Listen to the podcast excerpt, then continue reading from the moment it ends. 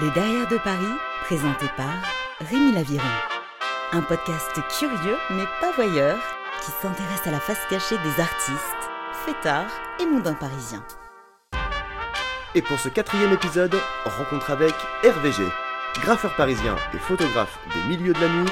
De Paris à Bangkok, on va retracer son parcours sulfureux. Bienvenue dans le Derrière de Paris.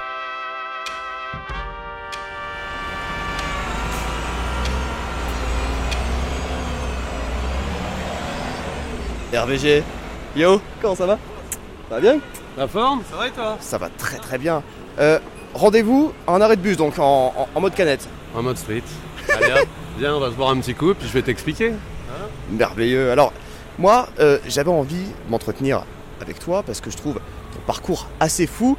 Début des années 2000, tu commences le graphe au nom de Tug T-E-U-G. Absolument. Euh, j'ai commencé à peindre euh, dans l'Essonne, puis après en montant sur Paris. Je me suis retrouvé au lycée Auguste Renoir à 16 ans.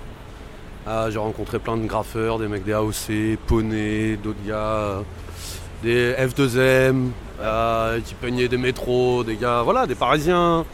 Je suis rentré dans le graffiti petit à petit. et je me suis épanoui un peu là-dedans pendant quelques années. Voilà. Mais alors, pourquoi on graffe?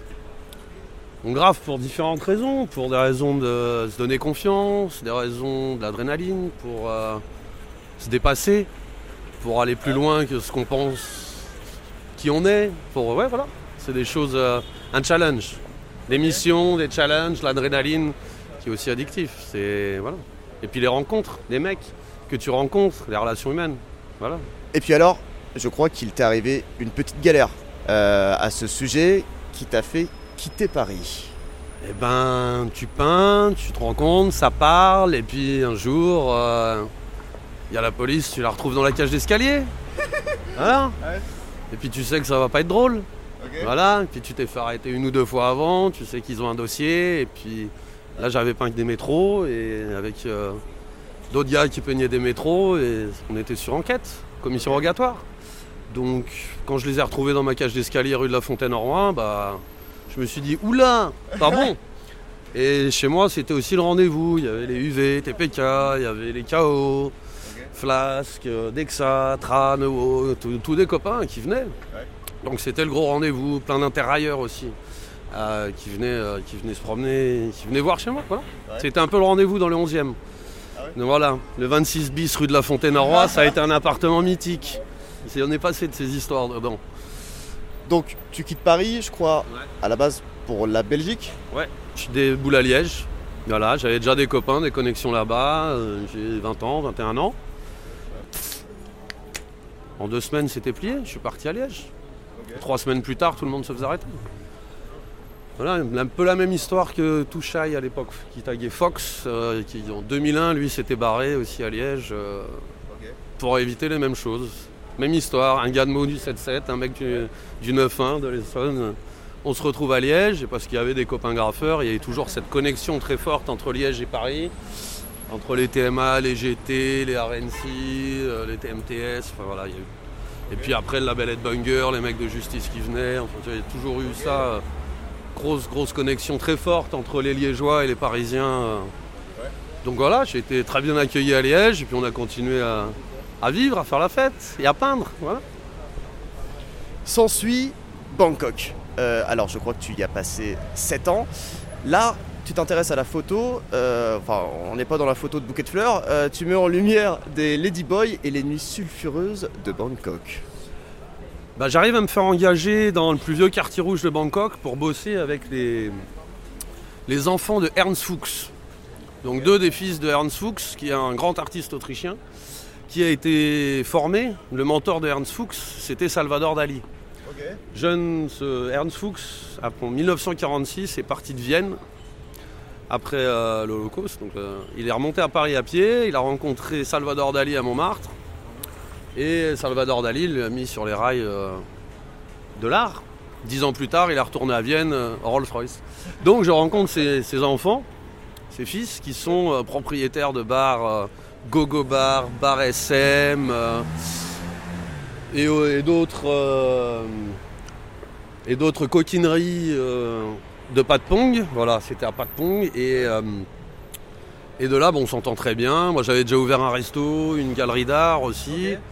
Euh, et eux m'invitent à, nous, à les rejoindre. Et moi, j'en profite au même moment de me dire bah, écoutez, vu que je les rejoins, qu'eux sont impliqués dans tous ces business, et donc ça me fait une porte ouverte, je rencontre Mauro D'Agati, qui est un photographe italien renommé, publié par Steidel. Donc autant dire, voilà. Euh, et moi, je suis son fixeur. Donc j'ouvre des portes dans Bangkok en travaillant pour ces mecs-là, les mecs, les enfants de Ernst Fuchs, qui ont aussi des, énergies des boîtes d'énergie renouvelable. On peut les doigts partout, c'est une pieuvre, on va dire. Et, je, vu que je gérais un club SM, un gogo bar et ah un autre gogo bar un peu plus luxe sur un pont dans Patpong, le plus vieux quartier, il y avait les Marseillais, il y avait les Libanais, franco-libanais, les Thaïs et les Autrichiens. Et je me retrouve impliqué dans, pendant deux ans, ce qui m'a permis euh, de faire rentrer des caméras argentiques dedans et de suivre, euh, de suivre la vie des, filles, des femmes, des trans, des traves, de tout ce que tu veux, des clients, de rencontrer des galeristes, de rencontrer plein de gens intéressants dans des milieux euh, de nuit, des beaux oiseaux de nuit, avec une, euh, tous une sexualité très débridée. Voilà. Et tout ça, j'en ai sorti un livre en juillet 2020, publié chez 89books.com, qui est la maison d'édition de Mauro D'Agati. Mais alors, pourquoi ce milieu? Est-ce que c'est pas un truc euh, qui t'excite de base au final? Bah, Ça m'a toujours excité. Hein. Toujours, euh, c'est pas une des la meilleure drogue au monde, le sexe. c'est toujours euh, intéressant et de voir les gens qui pourraient être flics, généraux, l'armée, ce que tu veux, mais qui sont, se retrouvent tout nus. Dans un club SM, tu vois les gens naturels. Un pilote d'avion, un pilote, des docteurs, mais tu retrouves plutôt des gens assez, on va dire, éduqués, qui aiment bien des, des coquineries. Donc j'ai géré ça, j'ai bossé et ce qui m'a permis aussi de prendre des photos. Euh, on est trois au monde à avoir rentré plutôt des caméras à long terme dedans. Il y avait un japonais et il y a eu un allemand, Nix Notzwitz, que j'ai capté depuis, que j'ai rencontré depuis le temps. Euh, et, voilà, et là maintenant on va, on va. Après le premier bouquin qui a été sorti, donc euh, et la expo que j'ai fait dans Patmont en, en juillet 2020, là je vais bosser sur la deuxième version, sur un deuxième livre qui va être la décennie en Thaïlande, les 7 ans, et peut-être un partenariat avec Nick Noswitz qui lui avait couvert les émeutes et d'autres choses comme ça. Du coup, c'est quoi le message euh, que tu voulais faire passer avec ces photos? C'est alors, au niveau de ces deux ans d'investigation, de, recherche, d'exploration plus que de recherche et d'expérimentation, c'est surtout une réalité qui est crue. Après, il y a une réalité de plaisir, mais il y a une tristesse aussi derrière tout ça. C'est pas gratuit d'aller, de voir, il y a de la prostitution, il y a des, des douleurs humaines, comment me dire. Bien sûr, tu as le plaisir instantané, mais quand tu prends du recul, tu vois d'autres choses, tu ressens d'autres choses.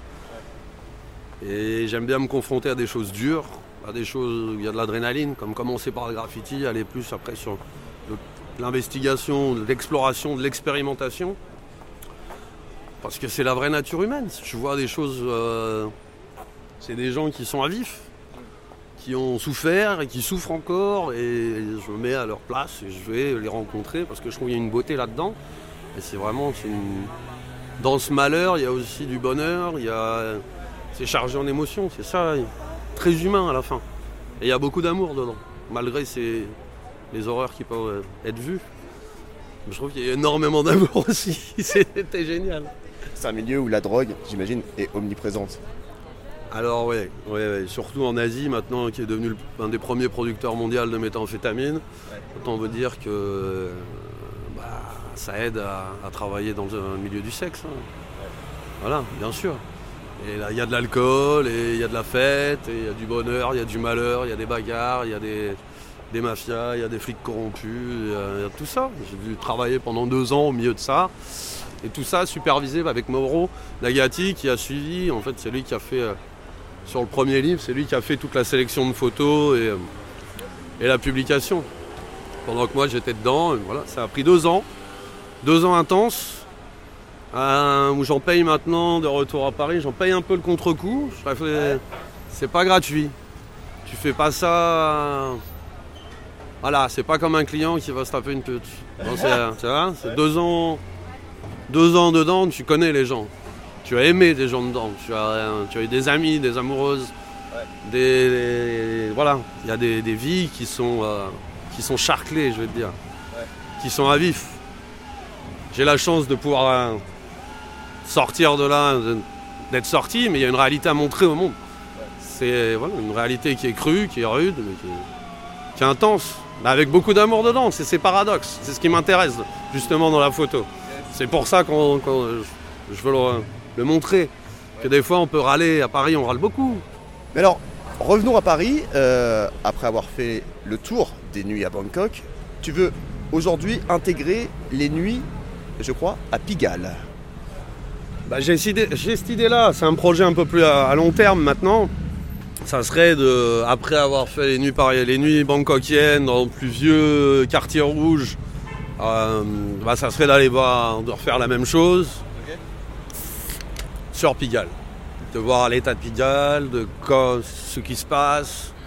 J'ai commencé de travailler déjà avec quelques personnes là-bas pour se me faire intégrer. Parce qu'on n'intègre pas des, des réseaux, des choses. Enfin, on rentre pas là-dedans facilement. Donc ça prend du temps. Euh, par exemple, à Bangkok, ça a mis six mois pour sortir une caméra. Euh, donc t'imagines que bien qu'à Paris, c'est au minimum six mois, si c'est pas peut-être beaucoup plus. Donc ça, c'est un des, des futurs projets euh, qui arrivent. Mais ça va prendre du temps, c'est pas. Voilà. Quel angle, du coup, tu veux donner à ce projet?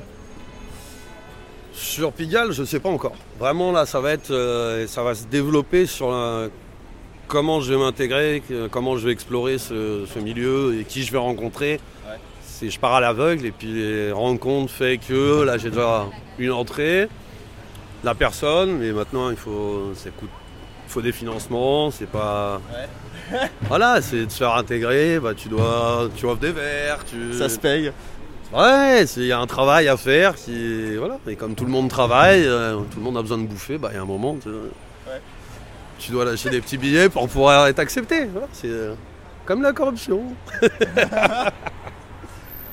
En ce moment, on est dans le deuxième arrondissement de Paris, alors pas loin de ton atelier dans un souterrain. Euh, je crois qu'il est en dessous du passage Choiseul. Euh, Est-ce qu'on y va? Bah ouais, on va y aller. hein. Je vais te montrer ça. Allez, merveilleux, on y va.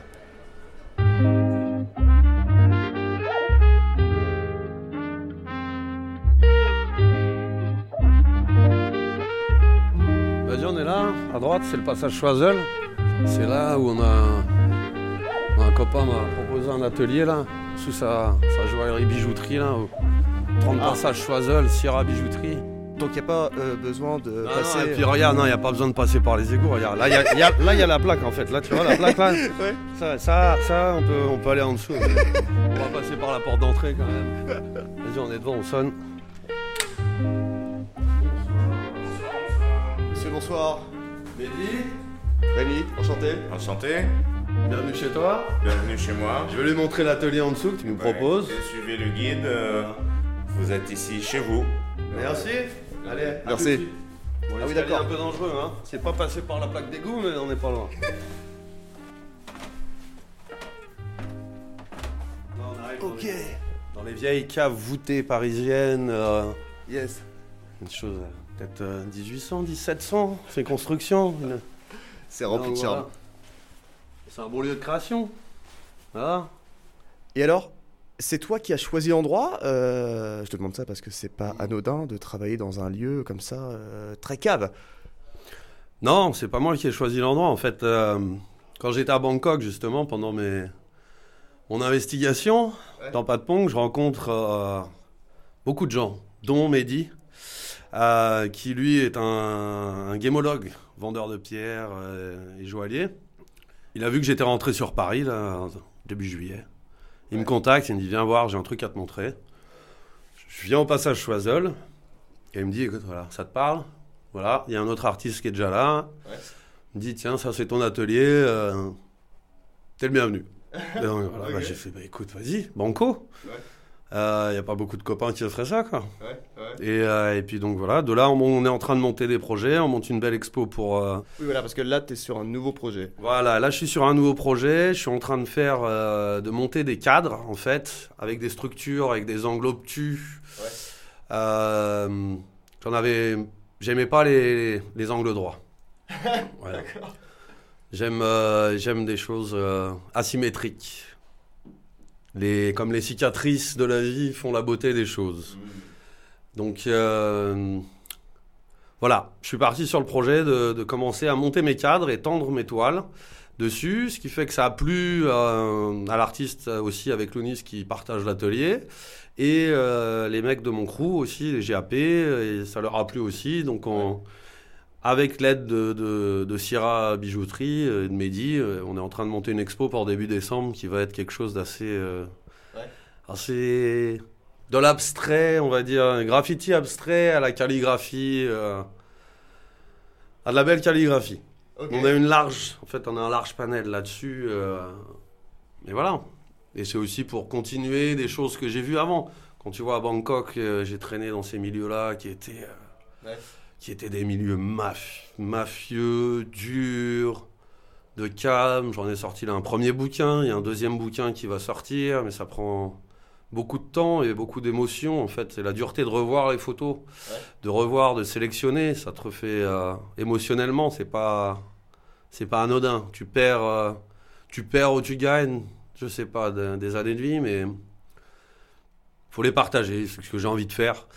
Euh, ce que j'ai envie de le montrer parce que c'est quelque chose. euh, peu de gens comprennent aussi la, la profondeur, euh, la dureté de la chose. Et là, ça me fait repenser à ce que j'ai vu des gens Ouais. dans un club SM, tu vois des choses, et quand tu es le manager du club, tu imagines bien que tu vois des choses euh, Ouais. entre le mec qui a une boule rouge dans la bouche, des doigts dans le cul, avec une cinquantenaire en porte-jartel et des bottes en cuir, et toi tu sautes sa femme devant lui, bon, ça change. Paris, c'est beaucoup plus calme. C'est beaucoup plus soft, donc allons voir à Pigalle, on va voir, là, on va voir le reste, euh, on va voir ce qui se passe à Pigalle. Ouais. Mais je pense trouver d'autres choses. Pigalle, ça, va- à ce que j'ai déjà exploré, le peu que j'ai exploré là, ah, je pense que Pigalle, ça va être euh, peut-être plus dangereux que Bangkok. Tu crois? Je pense. Les gens souffrent peut-être plus en France qu'en Thaïlande. À voir. Là, le projet dont tu me parlais, euh, que tu prépares euh, dans cet atelier euh, souterrain, euh, sort bientôt. Premier week-end de décembre. Donc ça sera au 30 passage Choiseul, là, à Syrah Bijouterie. Euh, on va être 6 artistes, 6-7 artistes. Yes. Et ça viendra, ça sera euh, l'équipe en gros des GAP. Euh, Il y aura Zefa, Ndek, Wu. Mon, bref, quelques autres mecs, je ne sais Ouais. plus. euh, et voilà, donc on viendra du, de l'abstrait, du graffiti très abstrait, très ignorant, comme certains diront, très enfantin, jusqu'à de la calligraphie maîtrisée. euh. Voilà, on va lâcher. Et puis c'est une réunion de copains, on s'était pas vu pendant 15 ans. Et, et tout ça, ce projet, c'est va être lié plus avec un, un regard plus large. Ça va être lié surtout aussi quand on va mélanger de la, de la bijouterie d'art, du street art, de, de la fashion design, de la vidéo, d'autres choses. Si on veut créer quelque chose de, de- de vraiment complet, euh, avec cette envie de un peu tout mélanger, et de, de progresser tous ensemble et de se tirer vers le haut, euh, et de s'entraider tous ensemble, quoi. Voilà. Merci RVG d'avoir partagé ce moment avec moi. Alors, euh, je te le dis, hein, je serai là pour voir la suite. Ça me semble très prometteur. Ah, je pense qu'aussi. Je pense aussi que ça va être très prometteur et euh, content d'être euh, de retour aussi et, euh, et de revoir comment Paris a évolué. Mais euh, voilà, l'avenir nous le dira. Venez voir. Vous allez, vous allez avoir des surprises. Voilà. Le rendez-vous est pris. C'est la fin. Et ouais, ouais, ouais, déjà, euh, de ce quatrième épisode. Alors, bah, merci à vous hein, de suivre le Derrière de Paris. Euh, et à très vite.